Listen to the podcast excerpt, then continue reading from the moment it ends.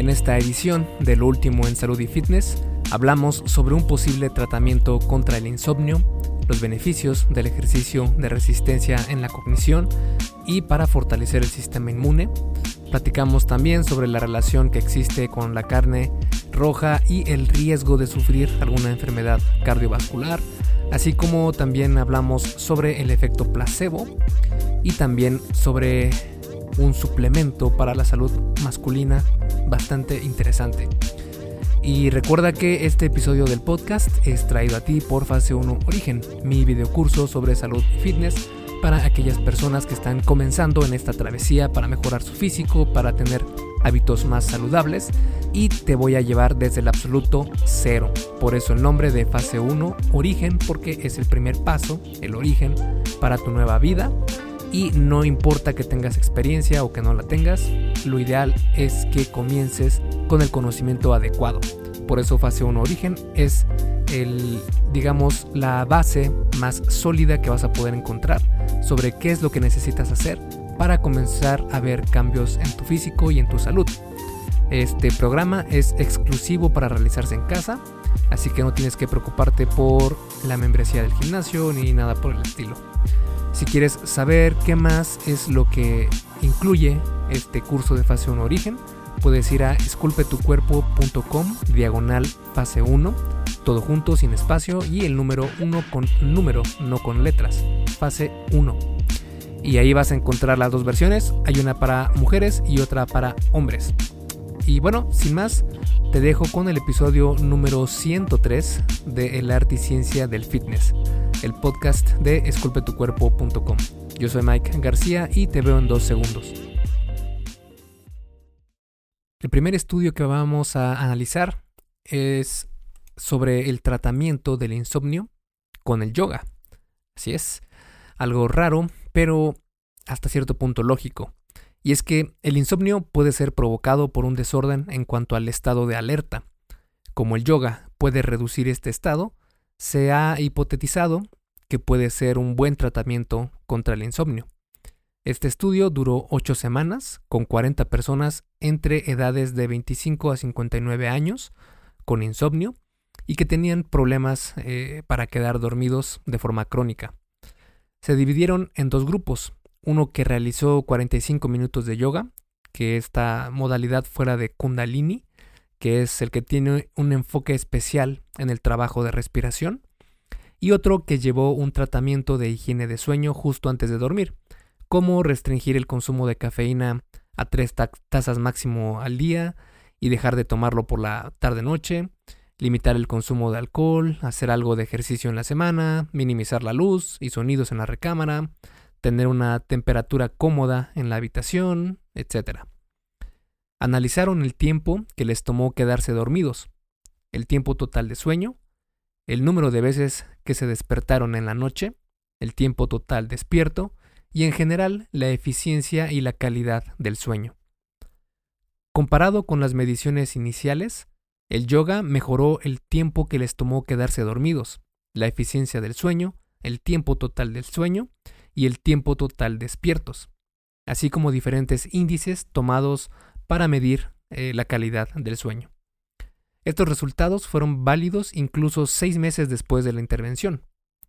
Este estudio nos demuestra que el yoga puede ser un tratamiento efectivo contra el insomnio, aunque deberíamos también tomar en cuenta el enfoque en la respiración e incluso el efecto placebo, es decir, que eh, tal vez no sea el yoga en sí lo que hace que mejore el insomnio, sino la respiración, el hecho de que te calmes, el hecho de salir de ese estado de alerta y entrar a un estado más parasimpático, más tranquilo, relajado.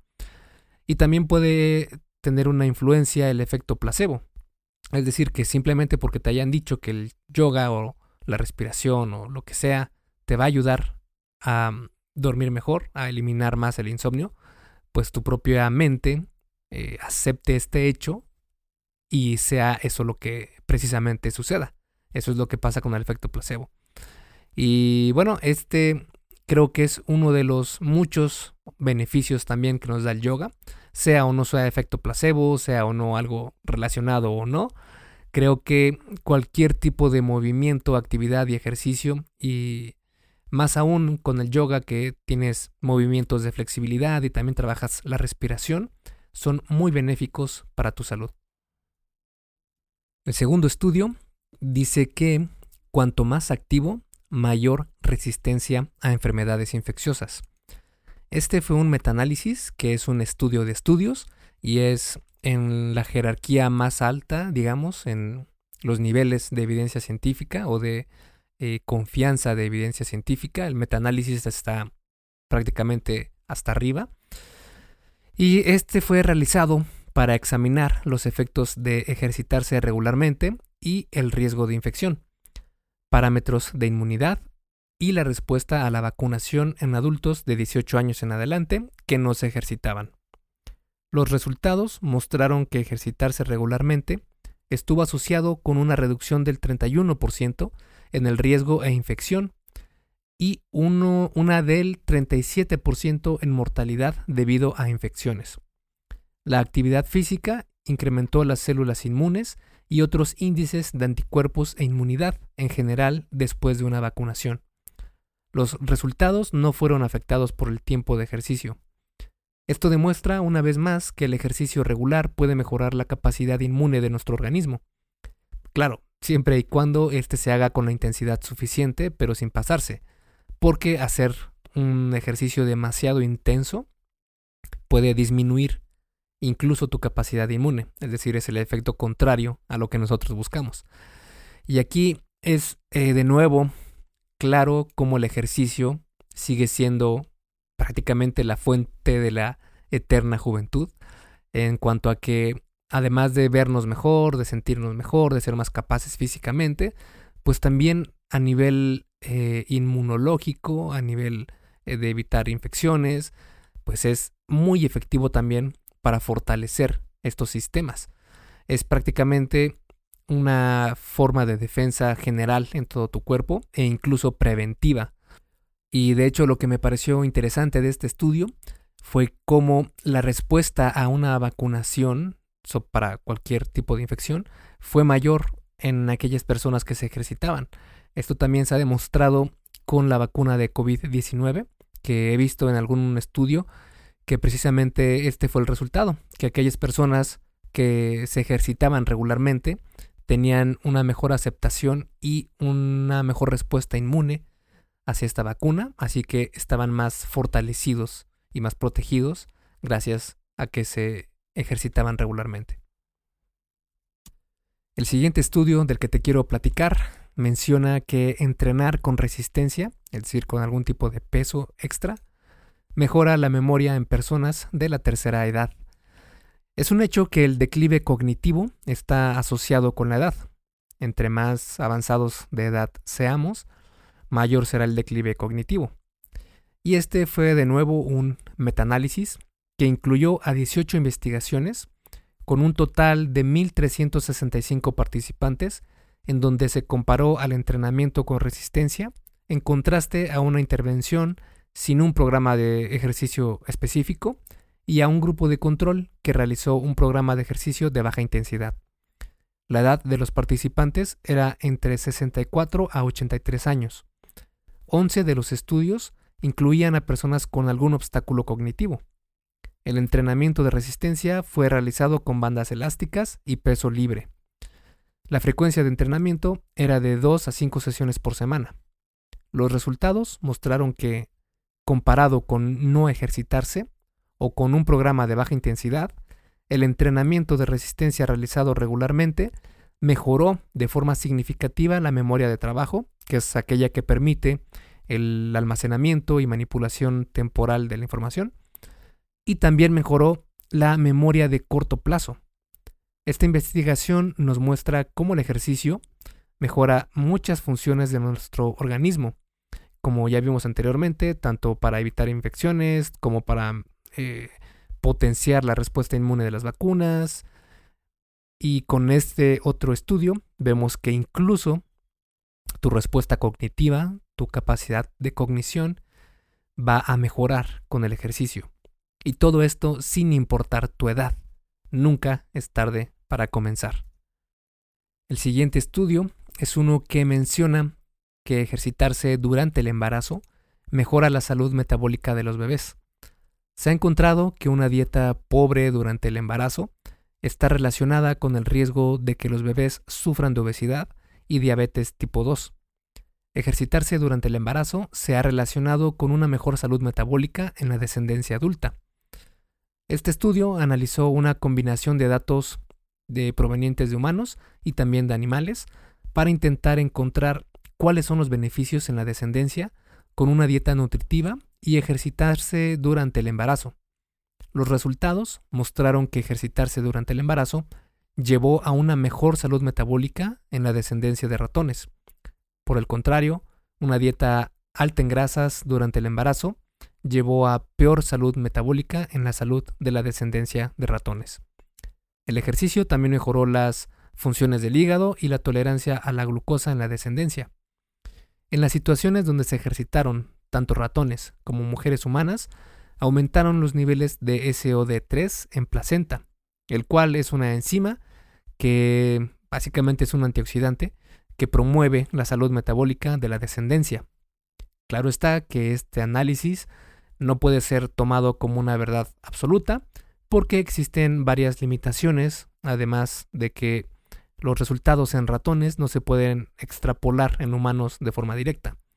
Pero como vimos, también hubieron datos en humanos que sí eran relacionados a lo que los ratones habían experimentado. Por eso, eh, a pesar de que no es, digamos, una evidencia tan sólida, sí es muy importante seguir analizando, eh, analizando este tema para eh, prevenir futuras complicaciones con la descendencia. Hey, rápidamente, antes de seguir con el episodio, ¿me harías un favor? Si te está gustando lo que estás escuchando en este podcast, ¿puedes compartirlo en tus redes sociales? Basta con que tomes una captura de pantalla o te tomes una foto y compartas la publicación en Facebook, Instagram o en cualquier otra red social mencionando el podcast El arte y ciencia del fitness. Porque simplemente con que hagas esto, que realmente no te lleva más de un minuto, me ayudas un montón a que Esculpe tu cuerpo crezca y podamos cambiarle la vida a muchas más personas. Y si haces esto, no olvides etiquetarme en la publicación para que pueda agradecerte personalmente. En Facebook estoy como blog Esculpe tu cuerpo y en Instagram como Esculpe tu cuerpo. Vale, sigamos entonces donde nos quedamos en el episodio. Pasando a la categoría de nutrición, en esta ocasión únicamente hay un estudio el cual menciona la asociación entre carne procesada, mortalidad y enfermedad cardiovascular. Eh, la carne procesada, en este caso, es aquella o se tiene como referencia a aquella que es generalmente de un color rosado, por ejemplo, eh, salchichas, jamón, embutidos y este tipo de carnes que llevan algún tipo de procesamiento, no como la carne no procesada, que es por ejemplo la carne roja, la carne de pescado, etc. Las recomendaciones generales son las de limitar el consumo de carne roja, es decir, la no procesada, por su contenido de grasas saturadas, porque según estas están relacionadas con el aumento del riesgo a sufrir una enfermedad cardiovascular. Aunque muchos estudios han ido desmintiendo esto, dando a conocer que tal vez las grasas saturadas no traen tantos problemas como antes se pensaba. Por otro lado, las carnes procesadas tienen una evidencia sólida, bastante, bastante sólida, en su asociación con incrementar el riesgo de enfermedades cardiovasculares. Este estudio entonces se realizó para analizar la, relación entre el consumo de carnes no procesadas en la mortalidad total e incidencia de enfermedades cardiovasculares utilizando asociaciones con datos de un prospecto multinacional. Este estudio incluyó a 134.297 participantes y los resultados mostraron que después de un seguimiento de 9.5 años, hubieron 7.789 muertes y 6.976 positivos para enfermedad cardiovascular. El consumo de más de 250 gramos a la semana de carne no procesada no estuvo asociada con un incremento en la mortalidad o enfermedad cardiovascular comparado con consumir menos de 50 gramos a la semana. En cambio, consumir 150 gramos o más de carne procesada sí estuvo asociado al incremento de riesgo de mortalidad total y enfermedades cardiovasculares graves, comparado con no consumir carne procesada. Estos resultados sugieren que las carnes procesadas pueden ser las culpables de las asociaciones negativas entre la carne roja y los resultados negativos en la salud. Y aquí también como comentario, que quisiera eh, platicarte que un factor también por el que pueden haber eh, no enfermedades cardiovasculares, pero sí enfermedades como el cáncer al momento de consumir carnes rojas, no es tanto en sí por el hecho de consumir la carne, sino por la manera en la que cocinas esta carne, porque cuando cocinas demasiado la carne, al punto al que queda en el término bien cocido o incluso ya casi quemado, eh, provoca ahí una serie de reacciones químicas como las aminas heterocíclicas y los hidrocarburos policíclicos aromáticos que hay evidencia que muestra que pueden desarrollar enfermedades, incluso puede ser cancerígeno. Eh, si quieres conocer más sobre este tema y sobre los nitratos, que también son otro problema en este tipo de alimentos, puedes ir a esculpetucuerpo.com diagonal carne guion roja y te va a aparecer un artículo que escribí sobre este tema. El siguiente estudio que te quería compartir esta ocasión habla sobre el efecto placebo de un enjuague rosa en el desempeño al correr. Hay una teoría acerca de cómo los enjuagues bucales que contienen cafeína y carbohidratos pueden mejorar el desempeño físico incluso sin consumirlos, es decir, sin tragarlos, simplemente utilizarlos como un enjuague bucal. Hay quienes sugieren que esta mejora del desempeño físico se debe al efecto placebo. Este estudio fue realizado para intentar responder a esta pregunta al utilizar dos tipos de enjuagues bucales eh, placebo, uno transparente y uno color rosa. El estudio incluyó a 10 personas activas que completaron dos sesiones de media hora corriendo en la cinta a un ritmo exhaustivo. Nueve veces durante cada sesión se enjuagaron la boca con un placebo que estaba compuesto por un líquido endulzado artificialmente y sin calorías. En una sesión el enjuague era transparente y en la otra era el rosa. Los resultados mostraron que mientras que la estimulación y percepción del esfuerzo no fue afectada por el color, porque la bebida era exactamente la misma, solo cambiaba el color, todos los 10 participantes pensaron que la solución rosa era más dulce y el placer que les dio fue de 12% mayor que la transparente. Seis participantes creyeron que corrieron más con el enjuague rosa y cinco de estos seis estuvieron en lo correcto. La velocidad al correr y la distancia cubierta fue 4.4% más con el enjuague rosa. Este estudio nos muestra cómo nuestra percepción de las cosas puede influenciar bastante nuestro desempeño físico. Incluso solo con cambiar el color de una bebida se pudo mejorar el desempeño físico de estas personas. Si quieres conocer más sobre este tema del placebo y sobre el entrenamiento mental, puedes buscar en esculpetucuerpo.com. Eh, busca precisamente placebo y te va a aparecer un artículo donde me explayo más sobre este tema del placebo que es, es muy muy interesante. Y también tengo uno sobre el entrenamiento mental y cómo tener esta predisposición hacia algo, por lo general va a hacer que esa predisposición se cumpla. Y es lo que se conoce como el entrenamiento mental y podría parecer algo eh, no tan efectivo, pero créeme que te va a sorprender la cantidad de evidencia científica que hay sobre este tema. Y bueno, el último estudio que vamos a analizar en esta edición de lo último en salud y fitness es sobre un suplemento y es aquel que eh, ayuda a la función testicular de los hombres y es el aceite de pescado. Este estudio se realizó con 1.679 participantes en Dinamarca para tratar de encontrar si la suplementación con aceite de pescado estaba relacionada con la función testicular en hombres jóvenes saludables. Los participantes fueron divididos en tres grupos basados en su frecuencia de consumo de aceite de pescado. Un grupo no lo usaba, el grupo 2 lo usaba en menos de 60 de los últimos 90 días. A este grupo se le denominó semifrecuente y el tercer grupo lo usaban en más de 60 de los últimos 90 días. A este grupo se le denominó como frecuente. Los resultados mostraron que los hombres con suplementación frecuente, es decir, más de 60 de los últimos 90 días, tuvieron mayor volumen seminal, mayor conteo espermático y más tamaño testicular que aquellos que no se suplementaban con aceite de pescado. Los hombres que sí se suplementaban con aceite de pescado, tanto frecuente como infrecuentemente, o semifrecuentemente, tuvieron menores niveles de hormona luteinizante. En el hombre es la hormona que regula la secreción de testosterona, la cual es muy importante para muchos procesos fisiológicos en el hombre y especialmente también para la ganancia de músculo. Los hombres que reportaron suplementarse con aceite de pescado tendían a ser más grandes de edad, eran menos probable a que fumaran diario y más probable a reportar un mejor estado físico.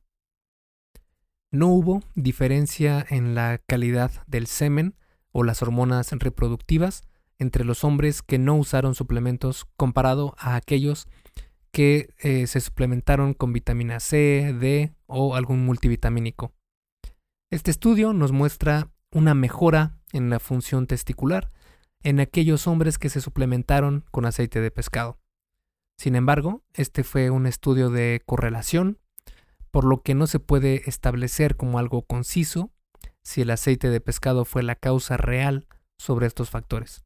Aún así, es un primer paso para seguir estudiando este efecto, además de que el aceite de pescado contiene omega 3, que es muy benéfico para la salud en general. Así que no creo que sea eh, mala idea intentar suplementarte con aceite de pescado. Y bueno, hasta aquí el episodio número 103 de El arte y ciencia del fitness, en esta edición de Lo último en salud y fitness, edición junio de 2021.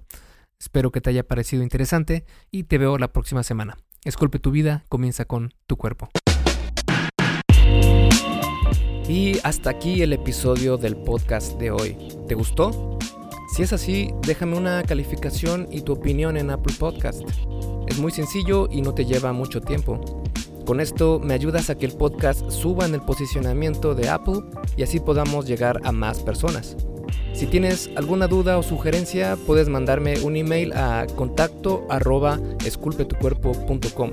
Veo absolutamente todo lo que me llega al mail y respondo personalmente a todos.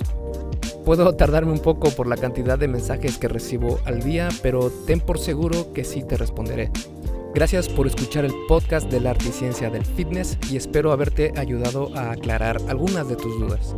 Y antes de irnos, si te gustó el episodio, entonces probablemente también te guste la guía que hice sobre los protocolos más conocidos de ayuno intermitente. Si no sabes cuáles son los beneficios de ayunar, pues te van a sorprender, ya que puede mejorar muchos indicadores de salud e incluso ayudarte a vivir más. Es completamente gratis y puedes bajarla en esculpetucuerpo.com diagonal ayuno. Me despido y nos vemos en el siguiente podcast.